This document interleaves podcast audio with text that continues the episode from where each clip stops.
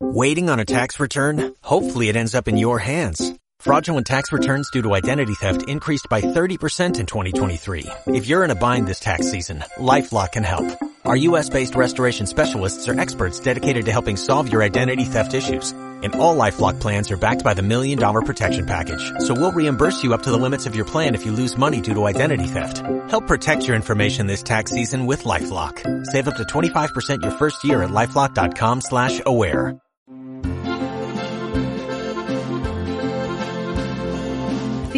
Historia.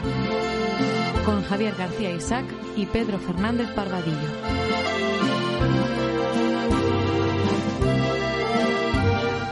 Some of the models suggest to Dr. Maslowski that there is a 75% chance that the entire North Polar ice cap during summer, during some of the summer months could be completely ice free within the next five to seven years.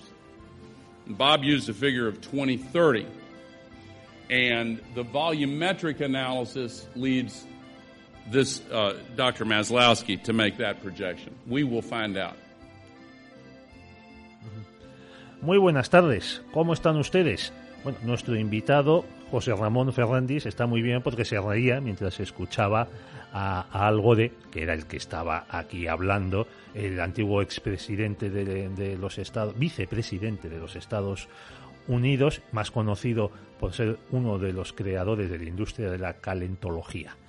Y este brevísimo, eh, este brevísimo parlamento suyo es parte de su speech en la cumbre del clima de Copenhague de 2009, en el que nos anunciaba para un plazo de cinco años la desaparición del hielo en el Mar del Norte, en el Polo Norte, no, no en el Mar del Norte, sino en el Polo Norte, para en un plazo de cinco años con una probabilidad del 75%. Por supuesto, como saben ustedes, sin necesidad de tener que ir hasta allí, esta, este pronóstico no se ha cumplido. Claro, se ha cumplido el 25%. ¿Verdad, José Ramón? Muy Pues, buenas. eh, hola, ¿qué tal? Buenas tardes. Pues sí, hay dos cosas que me han llamado la atención. Primero, esta afirmación que la conocía, porque efectivamente, llegado 2014, se comprobó que no había tal cosa. Quizás haya cumplido el 25, pero no el 75.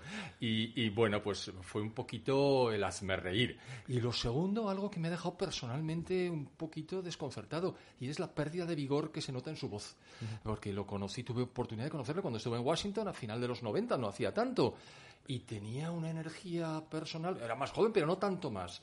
Y me he quedado un poquito encogido al ver cómo, bueno, esto nos pasa a todos, pasan los años y vamos decayendo, pero en el caso de Al Gore ha decaído fuertemente. Y eso es lo que más me ha llamado la atención. Yo, yo creo que en el caso de, de Al Gore, mm, aparte de los kilos, pesan los años.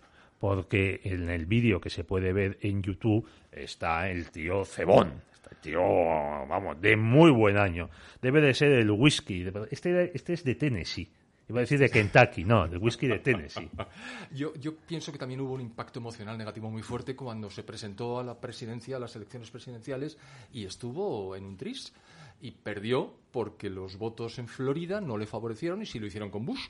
Y entonces eso tiene que ser un impacto muy fuerte y a lo mejor eso coadyuvó para la pérdida de energía. En cualquier caso, sí, está, está fortachón, está, está envuelto. La verdad es que, como dicen ellos, deja una huella de carbono de tamaño, tamaño elefante. O, bueno, tamaño hipopótamo. Vamos a dejarlo, a dejarlo ahí. Yo me acuerdo que le dieron el premio Príncipe de, de Asturias de las Ciencias Sociales, me parece que era. Y, y vino, por supuesto, en avión privado. Porque somos todos iguales, como dijo el otro, pero los hay que son más iguales que otros. Así. Vino en avión privado con toda la familia, supongo que pues la secretaria, el asesor de no sé qué, el masajista, tal. Y mientras hacía tiempo, pues se fue a ver el Guggenheim de Bilbao, también en avión privado. O sea, no se fue en el tren de vía estrecha que va desde Asturias hasta Vizcaya, que en el que se llevaba, de otras cosas, pues carbón a los altos hornos. No, se fue en avión privado. Estos son los que nos dicen que no tenemos que usar nosotros, o sea, José Ramón, yo y ustedes que nos están escuchando, el avión en vuelos comerciales, pues para ir a Canarias o para ir a, pues no sé, a Bruselas, además, eh, porque si no estamos eliminando la vida en el planeta. Estas buenas gentes suelen utilizar la ley del embudo, eh, la parte ancha para ellos y la estrecha para todos los demás. Es el comportamiento de las élites extractivas. Esto es conocido, no es nada nuevo. Y en su caso, el no utilizar ni, ni el coche de San Fernando, que todo el mundo sabe que es un ratito a pie y otro andando, ni siquiera el vehículo normal, hace pues que efectivamente tenga un cierto sobrepeso. Yo entiendo que eso es así y es natural, además. Esto ocurre. Debería saberlo. Bueno, José Ramón, tú ya has venido a Cita con la Historia varias veces, has causado una estupenda impresión en el público que te ha escuchado cuando hablábamos de la Unión Soviética, tu experiencia ahí en, en la URSS, también has venido una vez a hablar del cambio climático. Por cierto, en, en, Moscú en invierno les vendría bien un poco de calentamiento, ¿no? Ya les está viniendo bien, de hecho, porque recuerdo bien, la primera vez que estuve allí, que fue el año 84, no había vehículos automóviles con excepción de los de los diplomáticos, es decir, los que utilizábamos nosotros, y los del partido, uh -huh. que tampoco Los del partido de fútbol. No exactamente, el Partido Comunista de la Unión Soviética. Entonces, sí. unas calles gigantescas con unos trazados sin límite eh, estaban utilizadas por poquísima gente. Entonces, no había efusión calorífica, no de CO2, no, no, del calor que emiten los motores cuando funcionan los motores de explosión y entonces se helaba el río Moskva con una frecuencia eh, anual uh -huh. y ahora ya es solamente algunos años, por lo que me han contado los amigos que dejé allí, que la verdad es que sigo en contacto con uh -huh. ellos, porque, porque bueno, estas cosas unen mucho. Éramos una piña. Sí. En un país un poquito hostil, las personas afines se unen más y, y formamos un grupo cerrado y por tanto eh, -huh. te dura mucho más la relación. Pues, como nos contaste en ese programa excelente por lo demás, el, es que estabais eh, vigilados, súper vigilados, y no podíais tener contacto con el, con el ruso normal, que por lo que tengo entendido es bastante efusivo. El ruso normal es una persona normal como todos. Lo que pasa es que, a ver, nosotros podíamos intentarlo. Y si lo conseguíamos, las consecuencias para el ruso normal Sí. eran graves, para nosotros ninguna. Siempre nos trataban con una delicadeza extrema como miembros de, del cuerpo diplomático que éramos. Uh -huh. Es decir, no, nunca, nunca tuve el menor problema, jamás. Bueno, pues en el programa que hicimos sobre el cambio climático, tú anunciaste que estabas preparando la edición de un libro sobre este asunto al que has dedicado años y años, de, sobre todo de documentación. Y además, bueno, el libro ya está publicado. ¿Cómo se titula el libro? El libro se titula Crimen de Estado. Uh -huh. Claro. Eh, ¿Qué editorial lo ha publicado? La editorial Unión Editorial, en la colección Cristianismo y Economía de Mercado. ¿Y cómo se puede conseguir? Se puede conseguir en cualquier librería o bien pidiéndolo a la propia editorial y dentro de nada debería estar en Kindle. Vamos a ver la versión de Kindle, vamos a ver cuándo está, porque está tardando un poco, la verdad sea dicha. Pero sí, se obtiene fácilmente y da la sensación de que se está vendiendo razonablemente pues bien. bien. Pues yo te prometí cuando, que cuando sacases el libro te iba a traer aquí. Y aquí cumplimos las promesas. Pues muchas gracias, aquí estamos, así es. Además es una delicia estar contigo para hablar de, vamos, siempre procuramos traer gente que sepa de lo que habla, en esto nos distinguimos de las tertulias de Telecinco, Antena 3 y demás eh, compañeros mártires, y encima, encima, alguien como tú, eh, tiene una capacidad pedagógica, como ya conocen nuestros oyentes, pues es una delicia estar, tenerte aquí. Y, oye, tienes un libro, yo voy a decir que este libro mmm, es un libro denso, son 535 páginas, incluyendo todas las notas. Es un libro denso, a mí me ha recordado mucho en cuanto a documentación al de Lombard, Bion Lombard, Lombard. el del el ecologista Magnífico. escéptico. Magnífico. Magnífico. Claro, es cierto que cuesta leerlo y yo lo aviso, cuesta leer, es un libro, el de tanto el de Lombard como el de José Ramón, que cuesta leerlo. Ahora bien, el que lo lee no se la van, no le van a engañar ni nunca, jamás de los jamases. Además, el, como, eh, digamos, tú tienes un índice muy amplio en el que hablas de cantidad de cosas y el, que crea que hay tal eh, hay muchos datos las, eh, que las isobadas de las que tú hablas y demás le abruman mucho y el protocolo de Kioto pues también con tanta gráfica y demás pues puede ir a otros eh, asuntos más livianos porque hay de todo en el libro. El libro insisto es un compendio la verdad envidiable has tenido que echar aquí muchas horas. He echado muchas horas durante muchos años, porque, porque desde el principio, desde que comencé a pensar que esto no, no estaba claro, pues eh, empecé a recopilar datos. Datos que han quedado obsoletos porque surgieron otros posteriormente y he tenido que sustituirlos por los que han venido después, cosa perfectamente lógica. El índice, la, la, ventaja que tiene este libro es que es un poquito poliédrico, es decir, tiene enfoques distintos y no es necesariamente científico. Hay capítulos muy científicos, hay discursivos, los hay filosóficos, eh, los hay geopolíticos y otra ventaja, por decirlo así, es que tú te puedes leer el capítulo 2 y luego el 6, como no hay mucha relación entre ellos, no hay ningún problema. No tienes que haberte leído el 2 para entender el 6. Puedes leer el 6 directamente, o el 12, o directamente el del Sol, el 11, y entonces está cerrado en sí mismo, con lo cual es más manejable. Sí, además, eh, es que aportáis eh, aquí, eh, bueno, aportas, aportas. bueno, supongo que también en casa te han ayudado a escribir el libro siquiera aguantándote. Que es lo que nos suele pasar a los que escribimos los libros. Me han ayudado no interrumpiendo. Y de hecho, pobrecicos míos, mi familia es una maravilla. Y luego he tenido la fortuna de poderlo terminar cuando estaba destinado en Arabia Saudita. Mm. ¿Por qué? Pues porque, porque nos tocó la, me tocó la pandemia allí. Estaba solo, la familia se había quedado aquí. Era para mis dos últimos años de carrera. Y entonces, pues yo trabajaba y luego pues iba por ahí a ver. Pero claro, llega la pandemia y dice, no, no, toque de queda de 24 horas. Así es que ustedes a casa. Hombre, pues con todo ese tiempo disponible me ayudó muchísimo. Y pues, ciertamente. Y eh, vamos, yo aproveché también el confinamiento para escribir un libro sobre los presidentes de Estados Unidos, los césares del Imperio Americano, en, en, Homo Legens, además, eh, con fecha de entrega impepinable, porque había que aprovechar la campaña de las elecciones presidenciales del, del 20.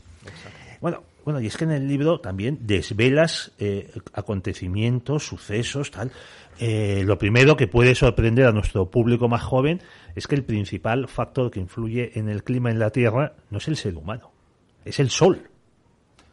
¿Y, cómo ¿Qué cosas? El ¿Cómo Sol. no iba a ser así? Con la poderosísima estrella que regula todo el funcionamiento del sistema. Ahí, José Ramón, no. Si fueses algún instituto de enseñanza media en Madrid, no digo en Gerona, sino en Madrid, y e hicieses una afirmación como esta, a lo mejor veías caras de asombro, ¿eh?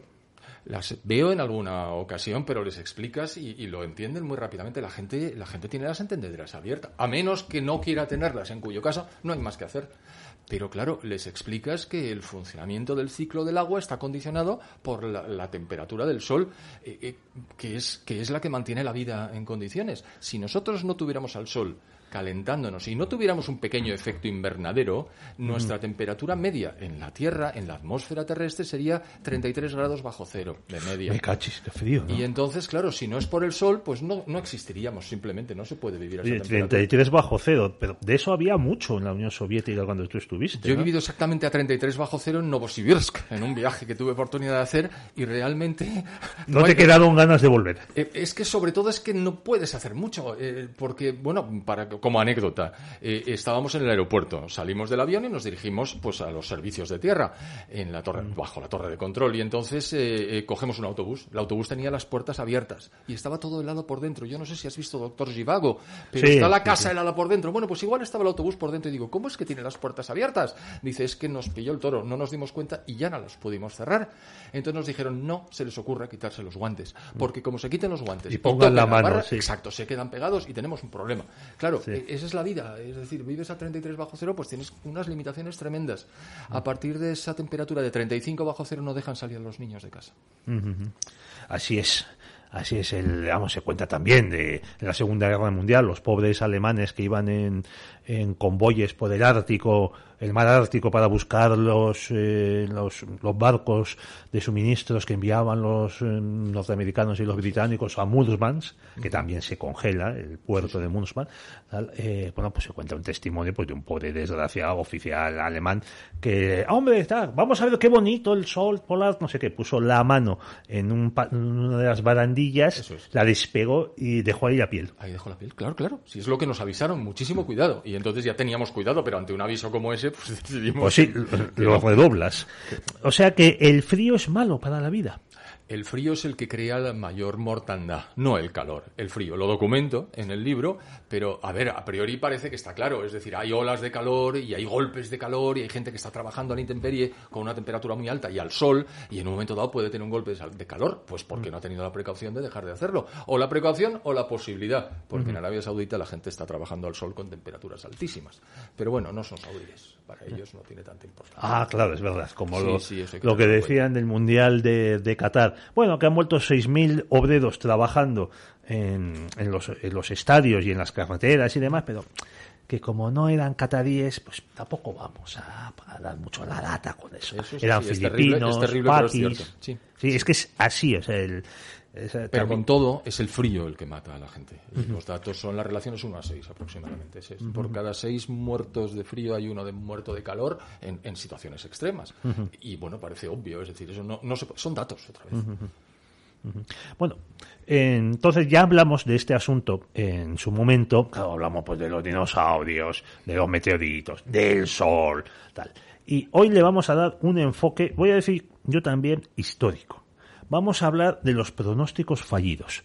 Porque de este asunto, sobre todo hablo a los, a los jóvenes, a los menores de 30 años, con este asunto nos llevan dando la matraca desde los años 70, que venía una glaciación y que había que prepararse para la nueva glaciación y que a ver cómo íbamos a sobrevivir. Incluso se hablaba de arcas de, de alimentos o arcas de, de, cofres en los que guardar semillas enterrados bajo tierra, que eso permitiría a los que sobreviviesen a la glaciación volver a cultivar eh, alimentos. Sí, es que bueno, la capa de hielo que había habido sobre la Tierra en las anteriores cuatro glaciaciones, saben perfectamente hasta dónde llega y saben que ahí no se puede cultivar absolutamente nada en decenas de miles de años. De todas maneras, esas arcas existen y existen pues a efectos de conservar por si acaso desaparece algún tipo de, especie, pues la guardan pues, pues por cautela, ¿no? Como guardan eh, el virus eh, X o, la viruela por aquí, simplemente a efectos científicos o en fin a efectos científicos. bueno, pues desde los años 70 nos están haciendo con pronósticos apocalípticos del plan vamos a morir todos. Y últimamente han añadido al vamos a morir todos por tu culpa ese es el añadido, por su culpa, por si usted va en avión, si usted coge un coche y contamina, un coche diésel, que ahora es, uno de los malvados oficiales, si usted come carne, si usted come eh, bocadillos de panceta o de, o de chorizo, la, y si pone la calefacción, por ejemplo. Pues la chimenea excuso decirte, como quemes leños, vamos, por Dios. por, eso hay una banquera que es una gran filántropa, una persona que tiene un espíritu, bueno, el espíritu bondadoso de los banqueros, que ya lo conocemos todos, que nos dijo hace unos meses que había dado orden a la servidumbre de bajar la temperatura de la calefacción en su casa a 17 grados. Hombre, no especificó qué casa porque tiene, tiene una en Santander, otro piso en Londres, otro en, eh, en, Estados Unidos, no sé si Nueva York, Washington, y luego tiene un chaletito en Gastad, Suiza. A ver, yo 17 grados en Santander en invierno y con la humedad, ya te digo que es absolutamente invivible. Y los que tenemos la cubierta vegetal, quiero decir, la cabellera, absolutamente rala, eh, sabemos perfectamente de lo que hablamos. Es decir, el frío se va en un elevadísimo porcentaje por la cabeza. 17 grados, eso es una bestialidad. De hecho, en Alemania, eh, sabes que se está comentando mucho la, propuesta de reducción de consumo de gas como consecuencia de la guerra, de la guerra de invasión desencadenada por Putin contra Ucrania. Y, y la verdad es que la mayor parte del gas que se consume en Alemania no es para producción, es para calefacción calefacción humana. Sin duda, sin duda. Bueno, también, de, también para animales, en establos, en granjas, porque si no las vacas, los pollos, los cerdos aparecen muertos, congelados. Y permíteme, para invernaderos. Sí, vamos a hablar del CO2 también, a ver, si, a ver si nos da tiempo. Entonces, como decía, vamos a hacer una recopilación histórica sobre los distintos miedos eh, que nos han tratado de ocultar y miedos que tú, aquí sí te, lo he hecho en cada, tienes un capítulo dedicado a ello, el número, el número 13, las extrapolaciones son falsas, aquí yo sí te he hecho en cada, el capítulo es divertidísimo, pero es, es corto, es corto, por ejemplo. Y con todo es el más largo. porque dedica, por ejemplo, a mí hay un tema que me encanta, que es el de los glaciares, y le dedicas una paginita. O sea, a ver si en la siguiente edición le metes más. Claro, pero entonces nos metemos en las 500 y ni se sabe, o 600 y dirá, pero este tío, ¿qué le pasa? No sabe contenerse. Bueno, pues las extrapolaciones son falsas. Es como titulas el, el capítulo. Y el primero, el arbolado. Vamos a seguir en lo que podamos el orden, que tú has establecido. Respetamos aquí al autor, sobre todo si es amigo. Tú hablas del arbolado y das un mapa de la NASA. esto es una vergüenza. Esto tiene que estar mal. Tienes esto supongo que ha sido que el, Alguien el- pintado de verde. el impresor ha mezclado las tintas, porque no puede ser, sacas un, un planisferio en el que prácticamente todos los continentes, salvo un trocito, Groenlandia, otro trocito, la Antártida, y otro tro- trocito más grande, más grande, porque se ve mejor, que es eh, El Sáhara. el Sáhara y el desierto arábigo, la Exacto, península arábiga. exacto. Bueno, también hay algo que, que es el. Himalaya Mm. y demás, que están en Todo blanco, están en, están en blanco, todo lo demás está verde. Sí, hay alguna mancha eh, roja que nos vas a explicar, que será por o por la altitud o por el o por algún incendio. No, no tanto, porque no, eh, pues el caso es que eso es Bolivia. Sí, Si señor. Digo la verdad, eh, eh, bueno, pues no sé exactamente a qué obedece. Hombre, vamos a ver, la altura media del altiplano boliviano son unos 4.000 metros. Sí. A 4.000 metros no hay árbol que crezca.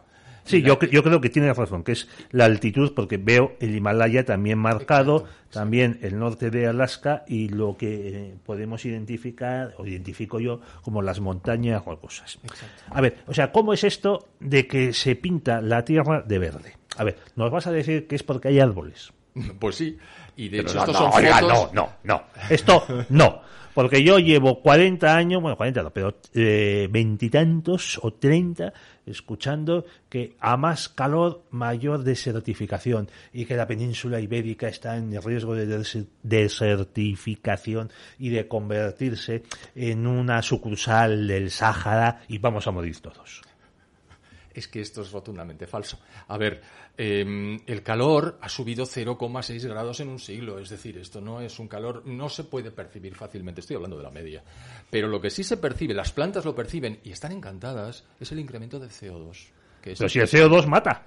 Mm, Aquí lo, di- aquí lo dice. Bueno, aquí Mata no. cuando aquí tienes no. cuando tienes miles de partes por millón pero resulta que hay 410 partes por millón. Entonces no, eh, pongo un cuadro de que cuál es el nivel de, mortalidad con y evidentemente es inalcanzable. No, no tenemos ninguna posibilidad de alcanzar eso ni a corto ni a medio ni a largo. Es decir hubo niveles de esa índole hace 610 millones de años. Es decir que, que- que, bueno vamos a poner las cosas en perspectiva. Está el cuadro ¿eh? está el gráfico mejor dicho y aparece claramente que estamos en el punto más bajo de concentración de CO2 en la atmósfera de la historia de la Tierra en el más bajo. Caray, y hemos llegado hasta aquí. No, no, no necesariamente los hombres, todas las especies hemos llegado hasta aquí y muy a gusto. Pero a lo que íbamos, los árboles perciben claramente que hay más CO2, como lo perciben las plantas. ¿Y qué hacen? Chico, crecen más, engordan, se desarrollan y generan la riqueza de la que nosotros estamos aprovechándonos vía alimentación o vía pues mm, madera o, o tejidos. Es decir, eh, es- esto es un beneficio. Un- mi- el último capítulo es el CO2, el elixir de la vida. Y efectivamente, el CO2 está en la base de la cadena trófica. Cuanto más CO2, mejor. Muy bien. Bueno, es que tienes razón. Bromas aparte, vamos, la NASA mide desde hace mm, pues, mu- muchos años sí, sí. eh, la superficie de, de la Tierra a través de sus satélites y a estos pues mm, muestran de manera irrefutable que cada vez hay más masa arbórea. Y encima está creciendo en lugares como China e India, que uno pensaría que tienen problemas por la superpoblación. Además, China, eh, gran parte de su superficie es un desierto, sobre todo en el interior, y, Lo están combatiendo a Lo base están de combatiendo. reforestación. y que incluso la extensión del Sáhara, como desierto de arena o de piedra, está disminuyendo. Sí, Sobre todo, vamos a decir, fotos. al sur, al sur, en la zona de lo que ya se, no- se llamaba antes África Negra, y ustedes perdonen el, el color, ahora se llama África subsahariana. Sí, aunque no esté debajo del Sahara. En ese sentido. vale. Sí, porque yo, yo me imagino a los de Madagascar que les importa el Sáhara. Les pilla muy Les a pilla ma- mano. A nosotros nos pilla más cerca el Sáhara que a ellos. Sin duda, sin duda. Mira, es que además hay una cosa, los que los mayorcetes recordamos aquellos planteamientos de Muammar el Gaddafi en los que decía voy a reforestar eh, Libia por el sur, regándolo con las enormes reservas de agua dulce del subsuelo de Libia para intentar hacer retroceder el Sáhara. Y el tipo desarrolló una serie de proyectos que no tuvieron éxito porque, en fin, tampoco, mm, en fin, aunque había contratado los servicios de empresas oc- occidentales, Esto es un empeño que los chinos llevan adelante, pero que los libios, con sus 5 millones de habitantes, que ahora son 8, pues no lo habían conseguido. Pero siempre se ha pretendido reducirlo, porque en tiempos el Sáhara era verde, como era verde Arabia, como se sabe perfectamente por las rocas con los grabados que hay entonces, cuando se veían las palmeras y la hierba fresca en el centro. Ahora mismo tú vas al centro de Arabia y hay un, un cuarto de Arabia, se llama el cuarto vacío, pero no the empty room, no, no, the empty quarter, es decir, un cuarto, no hay nada. Absolutamente nada, ni siquiera van los camellos porque no tendrían cómo sobrevivir. Es decir, es terrible, pero en su día era verde. ¿Por qué? Por el cambio climático. Es que el clima cambia. Bueno, bueno, los, en la época romana existía la provincia de África, se llamaba así, el eh, que era pues el norte de, lo que es Argelia, Túnez y un trocito de Libia, la zona de Leptis Magna, que es una ciudad romana preciosa, maravillosa, y que está pues en la zona de la, la- la tripolitana. Eso es, está cerca de Trípoli en realidad. En- y entonces esta era la provincia más próspera del Imperio Romano, y estamos hablando ya del cuando empiezan las invasiones bárbaras, porque se cultivaba trigo, se cultivaba vid, se hacía vino, y esos, ese trigo y ese vino se exportaba al resto del imperio, sobre todo a la capital. Así es. Y, entonces, bueno, Y no ha pasado tanto tiempo. no, no, en absoluto, no ha pasado tanto tiempo. Hay quienes echan la culpa a la invasión musulmana, que, por ejemplo, las vides, pues, orden- las talaron todas, y eso, la vid, como el olivo, es un cultivo que fija la, la tierra y necesita muy poca agua para, para crecer. Luego es un cultivo muy bueno para las zonas semidesérticas o de temperaturas altas. Entonces, eso contribuyó a que avanzase el desierto. Pero lo fundamental es que cambió el clima. Y basta que el eje de circula, del eje de inclinación de la Tierra cambie un poquitín Pero muy poquito. para que se altere, por ejemplo, el régimen de vientos que Eso traen humedad de los Justo de océanos. lluvia, sí, señor. Y Y eso no depende en absoluto del CO2, como es evidente. Bueno, a lo mejor hay alguien que se atreva a decirlo. Pero, por Y ejemplo, de nosotros, si nos ponemos ahora todos juntos patadas en el suelo, Eso se día, cuando yo era chico, estaba en el colegio y me acuerdo que dijeron, si todos los chinos dieran a la vez una patada en el suelo, la Tierra cambiaría su eje de rotación. Y- y claro, entonces tú- años y lo oyes dices, Dios mío. Entonces, entonces tú, claro, durante unos días no dormiste del miedo. Tampoco era eso. Digo, bueno, pues no creo que pongan de acuerdo a todos los chinos, pero bueno. Y lo de los árboles es curioso, porque uno de los argumentos es, es que lo de los árboles es terrible, porque con el calor resulta que los árboles van subiendo por las montañas, es decir, cada vez hay más posibilidad de que como la temperatura es un poco más alta, haya más árboles. Oye, ¿y ¿cuál es el problema de que haya más árboles, querido amigo? No, simplemente como cambia respecto del patrón actual, ¿y qué le pasa al patrón actual? ¿Es el mejor? No, es el actual. Entonces, si no es el mejor y no puedes decir que sea el mejor porque no lo estás comparando, ¿qué te, más te da que suban los árboles? O que bajen los árboles. Mejor que suban, habrá más. Y si hay más árboles, mejor para todos. Pues sí. Bueno, bueno, es que España es el país de Europa en el que más está creciendo la masa forestal. Y ya tenemos, somos en superficie absoluta el segundo país de, de Europa. Es que, entre otras cosas, en los países nórdicos se está produciendo un fenómeno, bueno, pues, pues eso, calentologista eh, masivo. Están talando árboles en bosques de 100 años de antigüedad porque dicen los eh, ecologistas que como después van a plantar nuevos árboles y van a volver a crecer, en realidad eso no es dañino. E- Y ese CO2, que significa quemar la madera talada en los viejos eh, bosques que están llenos de animales por lo demás, y cuando los talan los animales mueren o desaparecen o se va a otro lado, eso está muy bien pensado. Entonces, talan los viejos bosques, los viejos magníficos bosques del norte, para producir pellets, para quemarlos y producir calor. Pero chicos, ¿en qué mundo vivís? ¿Estáis mal? Pues sí, está- están mal o, o- o al contrario, están muy bien y saben muy bien lo que hacen porque eso luego se nota en la cuenta del banco. En sus recursos financieros, sí, pero bueno, es. eh, pero hay que poner de relieve que estos son errores fatales, es decir, que están afectando muy mucho a la situación en la que se encuentran los países del mundo. Para peor, estas políticas son dañinas. Ciertamente.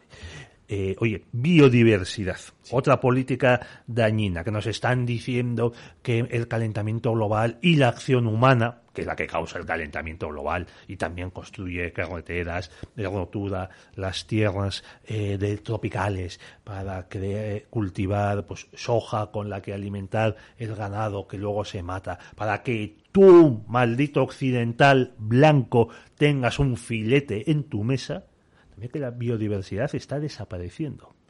Bueno, es que esto es una, son engañifas terribles. Sería la, la sexta gran Sí, extinción. de eso se habla mucho. Entonces, claro, eso quiere decir que ha habido cinco antes, ¿no? Vamos a dejar de lado si está en camino o no está en camino. Ha habido cinco antes, pero hace millones de años. El hombre no tuvo ninguna incidencia. El CO2 ¿Estás seguro? No, absolutamente. El CO2 no tuvo incidencia, los bulldozers no tuvieron incidencia, los barcos no tuvieron incidencia y el quemar leña en el, en el hogar tampoco. ¿Qué ocurrió? Pues dos tipos de cosas.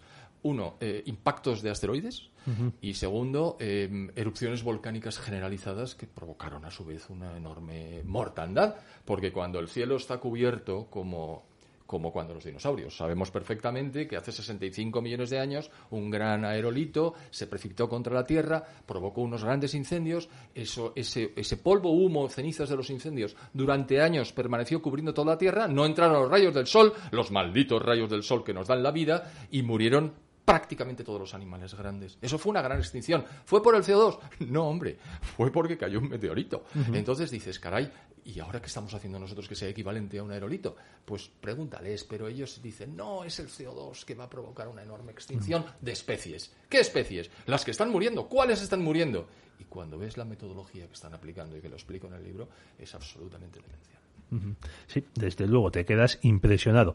Bueno, sobre los volcanes, yo quiero mencionar, para que se vea la importancia que tiene un uno, un volcán, un volcancito, más que todos los cientos de millones de coches, los miles de aviones, incluso los jets privados de esto de Al Gore, de Bill Gates, de Leonardo DiCaprio, de Paris Hilton y demás pesados eh, calentólogos y apocalípticos, un volcán, el Tambora, que está en Indonesia, en 1815, creo recordar, entró en erupción y son estas erupciones que lanzó tal cantidad de ceniza a la atmósfera que efectivamente se cubrió la Tierra con la capa de una capa de ceniza que no, no trajo oscuridad, debilitó los rayos del sol de tal manera que el, el año siguiente se llamó el año sin verano. Exacto. Y las cosechas se fueron al suelo. Y entonces hubo Como consecuencia del frío, recordémoslo, porque Hubo- los rayos del sol no llegaron bien. Hubo revueltas en Europa y en, por ejemplo, en China por el hambre. Claro, claro, porque no había. Y de hecho, en aquella época, hombre, los países menos avanzados tampoco tenían, digamos, fondos reguladores. No había silos gigantescos llenos. Bueno, en tiempo de los faraones los había, pero bueno, en ese momento no en todas partes y hubo una hambruna generalizada con la mortandad consiguiente, como consecuencia de que un eh, estalló un volcán allá lejos. ¿Qué ocurrió? Que con los alisios se repartió por todo el mundo y efectivamente debilitó los rayos del sol y las cosechas no salieron. Y cuando no sale la cosecha, la gente se queda sin comer. Es un poco terrible. Y a Dios gracias, al año siguiente esas cenizas se, se- se disolvieron, cayeron, cayeron, algún tal, y entonces pues, volvió cierta normalidad al, al ciclo de, de la vida en la tierra, esto tan bonito, y la gente al año siguiente pues tuvo cosechas y pudo ha comer. pasado varias veces en el siglo XVIII, en 1700 no recuerdo el nombre, el volcán Loki en, en Islandia hizo exactamente lo mismo y provocó, la pluma llegó hacia Europa, se mantuvo durante un tiempo y provocó lo mismo. un, un año en el que no hubo producción y era un solo volcán. Bueno, pues imagínate cuando hay explosiones o en el tiempos antiguos, cuando los volcanes salían a la superficie, salían el magma, bueno, o lo que ha pasado en La Palma, que es un volcán pequeño, eran unas pequeñas salidas de humo que han destrozado el entorno absolutamente y que han provocado una disrupción total de la vida de la gente en, en La Palma. claro. Claro, imaginémonos esto cuando la Tierra era más joven, eh, había mucha más actividad magmática y de estos volcanes pues había eh, docenas, si no cientos de ellos en activo por el mundo. Bueno, pues con objeto de acogotar a la población, dice, la sexta eh, destrucción viene en marcha, va a ser una, vamos, la biodiversidad se va a quedar reducida, pues poco menos que ratas, cucarachas y hombres, siendo estos últimos los más despreciables, sobre todo si son blancos, eh, occidentales, cristianos y no veganos. Eso es terrible. Y bueno, luego también tengamos en cuenta que cuando te hablan de las extinciones de animales, que algunas sí se están dando, pues se refieren sobre todo a insectos y similares que viven en pequeños valles, en zonas muy, muy de superficies pequeñas y que desaparecen. Bueno, en algún caso podemos decir, sí, es que han construido una carretera, pero en otros casos tampoco sabemos por qué desaparecen. Porque de la misma forma que hay especies, deja de haberlas. Y Pero además, además, porque, perdona, las variaciones de la mariposa X respecto a la mariposa del valle de al lado son mínimas. Y la, el entomólogo que lo califica que ya sabemos cómo funcionan estas cosas, la verdad, pues para que te financien los estudios tienes que encontrar una especie distinta. Y como las mariposas y los gusanitos y los de comer no, los otros. Acabarán siendo de comer a este paso, si no llevamos cuidado los gusanitos y los escarabajos, como normalmente no pueden defenderse y decir, mire, yo es que soy igual que el escarabajo de al lado y tal, que además somos parientes porque venimos de la misma apuesta de huevos, tal, pues los suelen calificado como especies distintas. Pero fíjate, todo este fenómeno, lo explico en el libro, eh, lo recogieron The Guardian y el New York Times. Y ambos se referían a un trabajo de gente en Alemania que había cogido, creo que me parece recordar que 60 puntos y habían mirado el número de insectos que había un año y al año siguiente. Y eso es todo.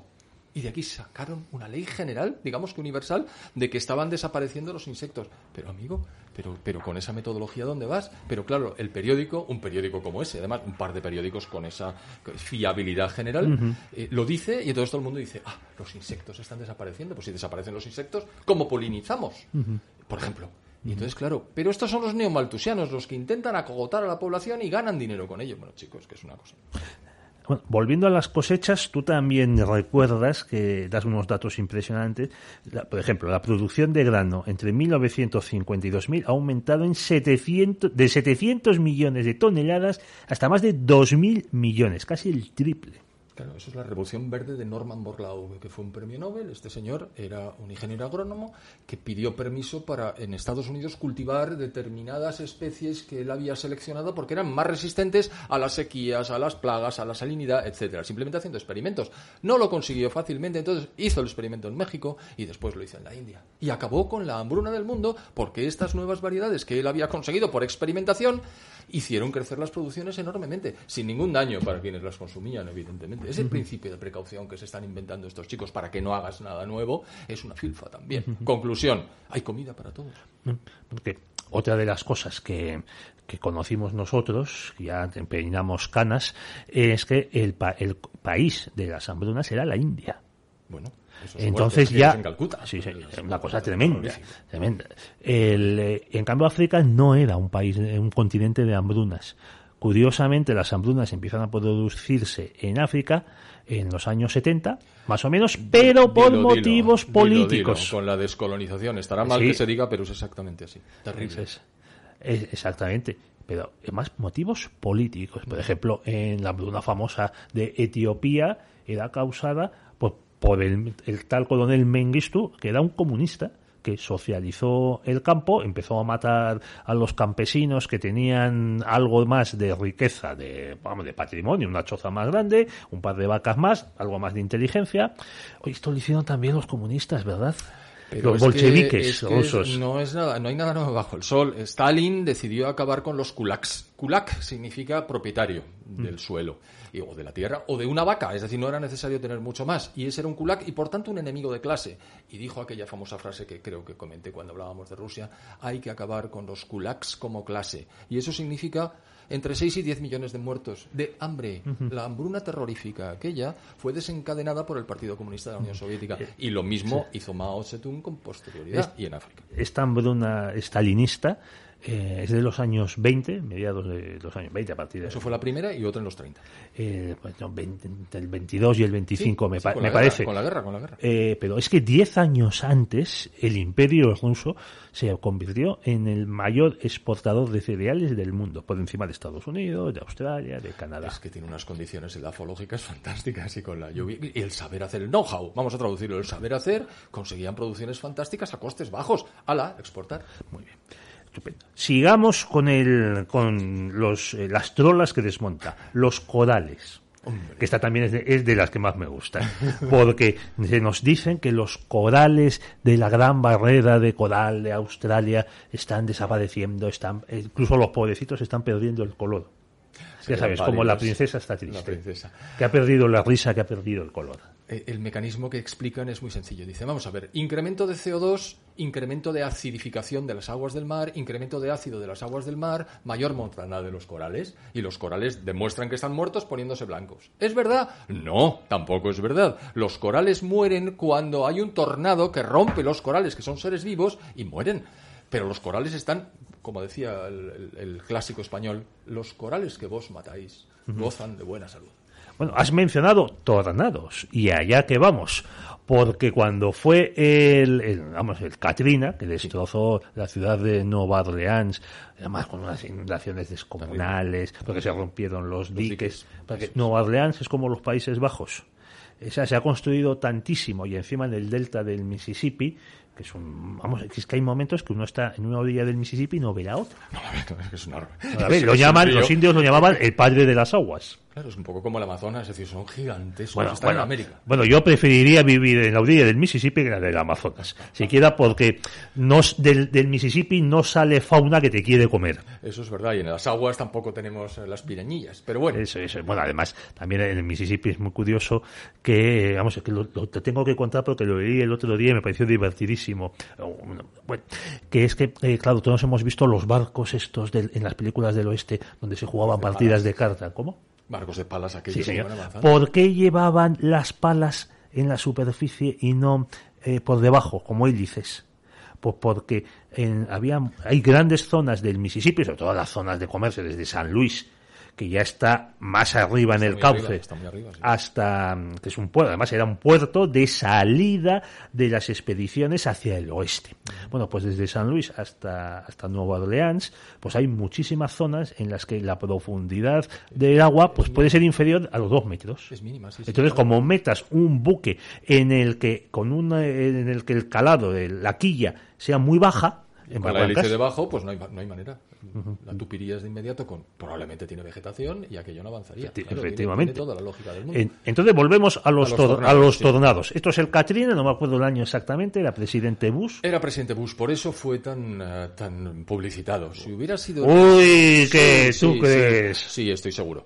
Pero vamos, por lo demás Yo también, fue, ¿eh? fue, fue terrible y lo que pasó fue que, que, bueno, pues que desbordó los diques y, Sí. que, y que inundó la ciudad porque efectivamente está por debajo del nivel de los, del, del mar en algunos casos y, de los ríos, y del río en otros. Porque la gente va viviendo en lugares donde hay un riesgo objetivo. Se supone que con los avances de la ingeniería y de la tecnología no va a haber grandes problemas pero los hubo. La gran suerte es que, eh, a pesar de todo y de que aquello fue terrible, la mortandad no fue tan alta, porque los medios de que disponemos hoy en día son muy superiores a los que tenían hace, por ejemplo, 50 años. Aquí hay un gráfico en una de las páginas que se titula Muertes por catástrofes, tanto climáticas como no climáticas. es- y decae terriblemente. Es uno de los tiempo. mejores gráficos que hay en tu libro, sobre todo porque demuestra no solo las mentiras que nos tragamos, eh, sino también porque eh, comprueba el ingenio humano. O sea, que, que la, mm, la inteligencia humana, si tú le dejas a los seres humanos eh, ponerse juntos a pensar, y a decir, bueno, tenemos que ponernos de acuerdo, nos guste o no, porque si no, mm, eh, la vida que vamos a tener va a ser corta, incómoda, mm, y lo vamos a pasar mal, nos podemos morir de hambre, de frío, tal. Y en cuanto se empiezan a asignar recursos y más recursos también, también tiene que estar ahí, la verdad, a lo mejor tú no estás de acuerdo, también tiene que estar el Estado aportando los recursos. En algunos casos, para la ciencia básica es fundamental.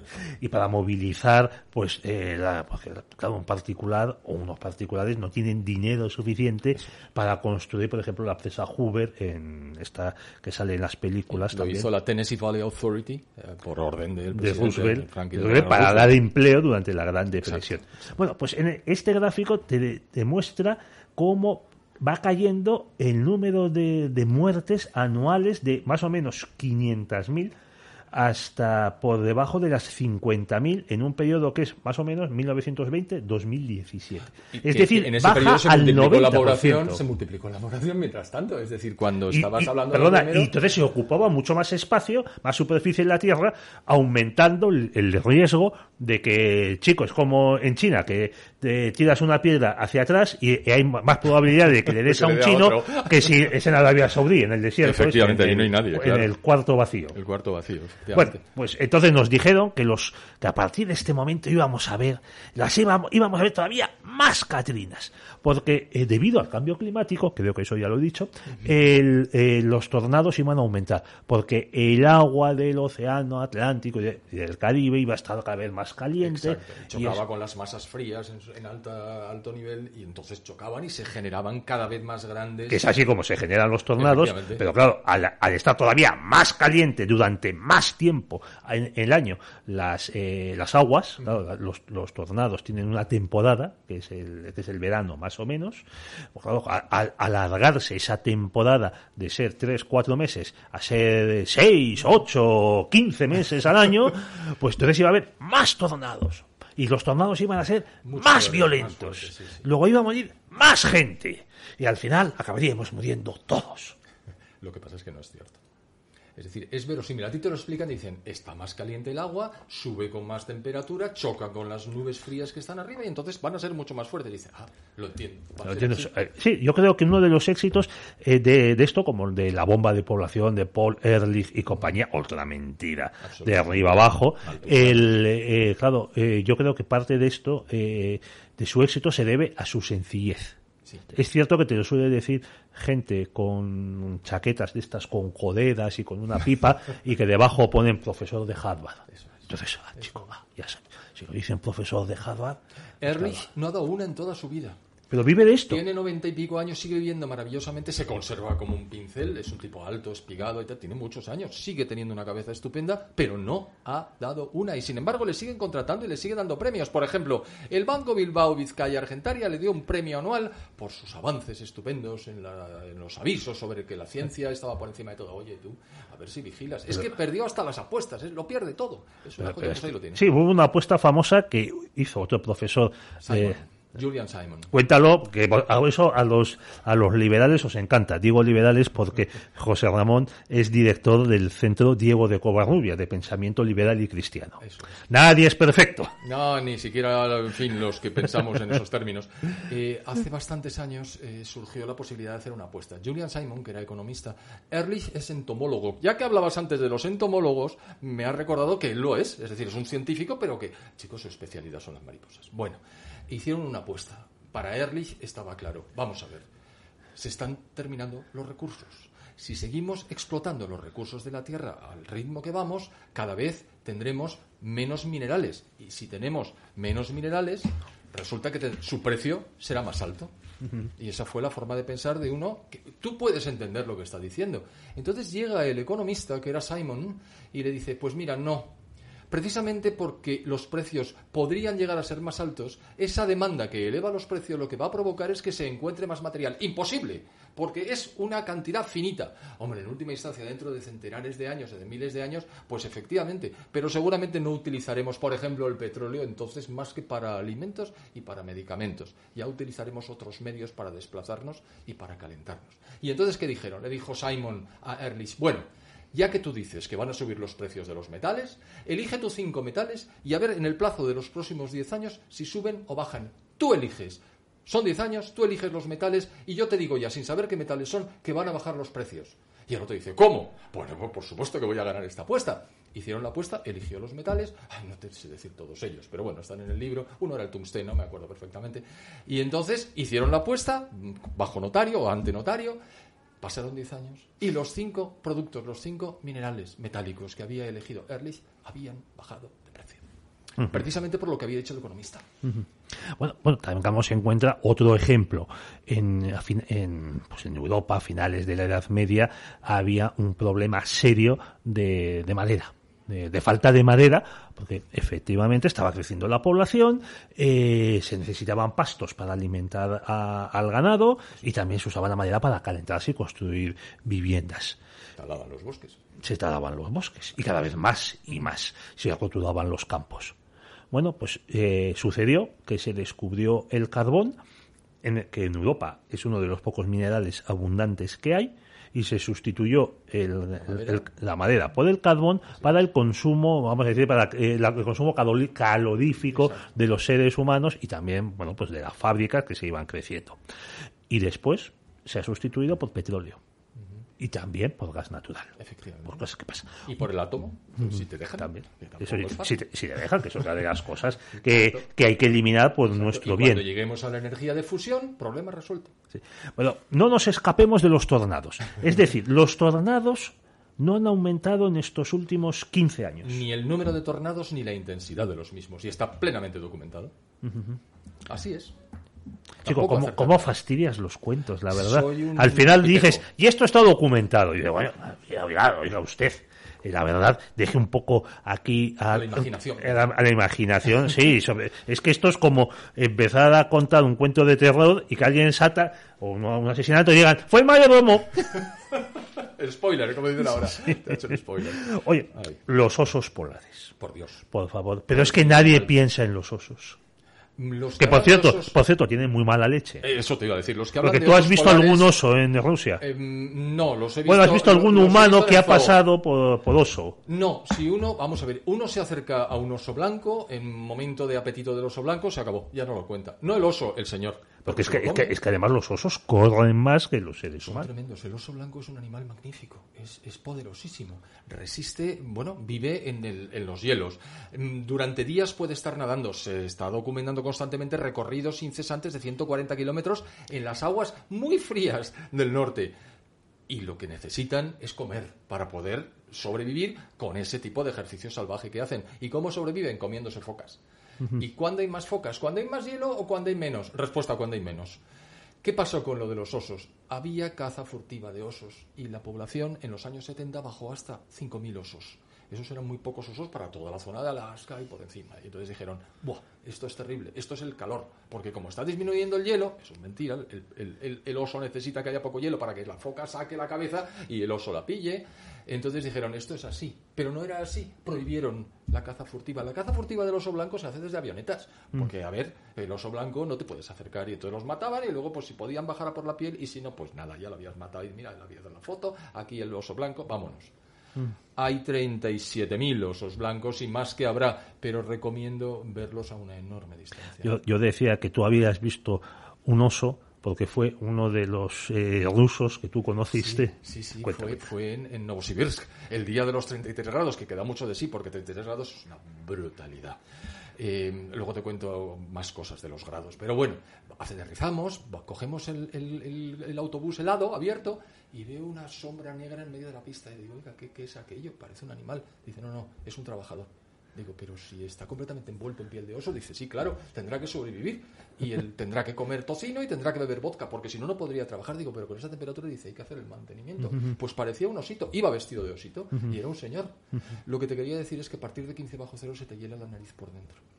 Y a partir de 35 bajo cero, Se te cae. el humor, el- el- los ojos, se te- se te- por eso dejan salir a los niños.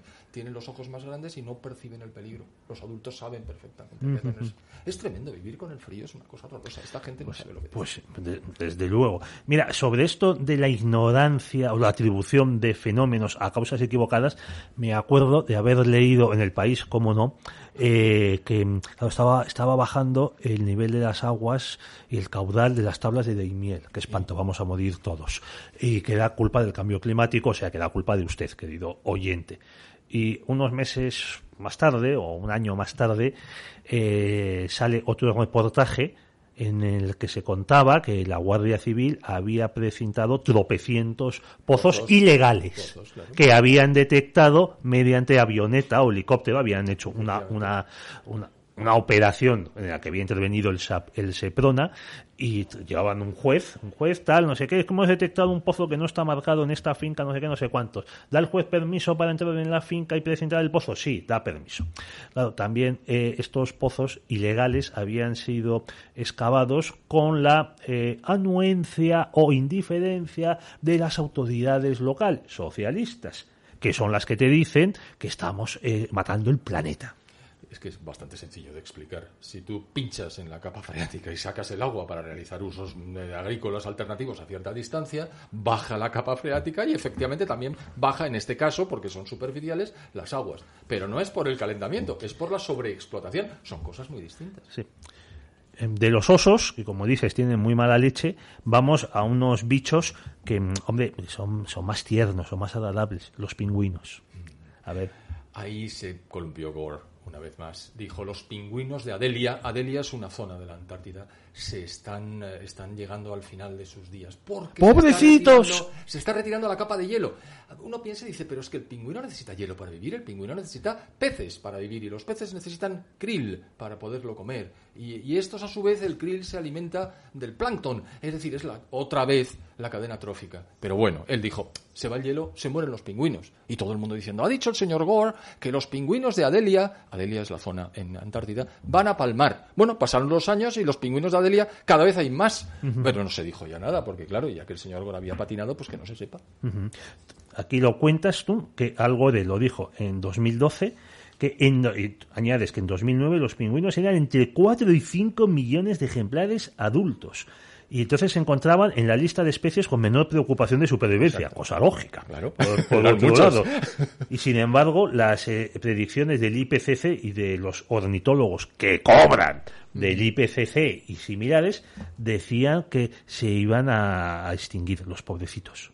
Y ahora en 2016 la población de pingüinos casi se, eh, se dobló hasta los 7,6 millones de, de, habitantes, de, digo de habitantes, de, individuos en siete años. Chico, no dan una. No, es que es así, es terrorífico. En el, en el capítulo, que es el capítulo 13, en el capítulo 6 indico cuáles son las profecías y en el capítulo 13 las, las intento demostrar que ni una de ellas ha llegado, en fin. Pero es que ni una. Este es un capítulo divertidísimo, el, 13. Hablas de abejas, de marmotas. Sí, se ha dicho que las abejas también palmaban. Por eso, pues no, señor, es un parásito que se llamaba roa y que fue identificado en el siglo XIV. XIV, y que desde entonces está. Y las diezma, efectivamente. Y también con los batracios. Pero eso es un hongo. Tampoco es el calentamiento. no es nunca el calentamiento. Entre otras cosas, porque 0,6 grados en un siglo, pues hijo.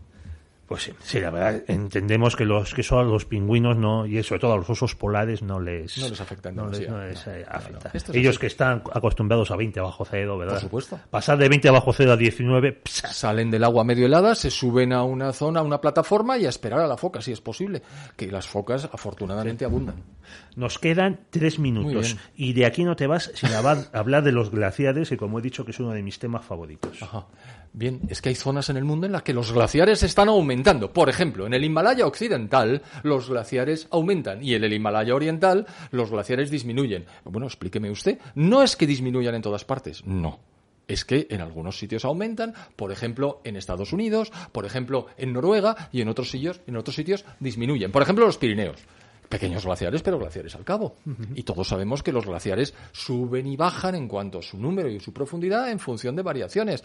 Todos sabemos lo que ha pasado con el hombre de Similaun, ese cadáver que se encontró al lado de un camino en los Alpes, cuando de repente pasaron unas personas diciendo, ¿y esto que hay aquí? Oye, oye, que parece muy antiguo. Efectivamente, era muy antiguo. Era una zona de caminos, en un momento dado cayó la nieve, mató al señor, que por otra parte estaba herido por una lucha, según pudo ver después en la autopsia, y el hombre murió. Y de repente el glaciar retrocede y aparece el hombre de Similaun. ¿Por qué? Porque los glaciares oscilan en función de variaciones naturales de la temperatura. Pero qué cosas nos has contado, José Ramón. Los glaciares varían. O sea que Heidi no necesita, a lo mejor Heidi ahora pues vive en un sitio mm, pues bajo hielo o no. Bueno, era el abuelo el que estaba más arriba. Sí, estaba ahí. con el perro. Pues hemos llegado al final, José Ramón. Muchísimas gracias por desvelarnos estas trolas. E, en, este libro, que la verdad, vuelvo a decir que es un libro, es, es como contarle a un niño pequeño que quiénes son los Reyes Magos. La verdad, nos quitas mucha, mucho, mucha tensión a la vida. mucho ¿qué, es, ¿Qué es la vida sin cuentos eh, que asusten? ¿verdad? terror, claro, claro. Quitamos miedo, porque bastantes miedos estamos pasando por otras razones que son mucho más palmarias, pero que quizá hoy no toca hablar de ellas. Bueno, Crimen de Estado de José Ramón Fernández Muñoz en la, en la editorial Unión Editorial un libro interesantísimo, un libro que es una pequeña enciclopedia, Enciclopedia Álvarez, para soportar a los calentólogos y demás, y, demás malas hierbas. José Ramón, muchísimas gracias. Muchísimas gracias a ti, Pedro. Y a ustedes, queridos oyentes, gracias por escucharnos y hasta la semana que viene, si Dios quiere.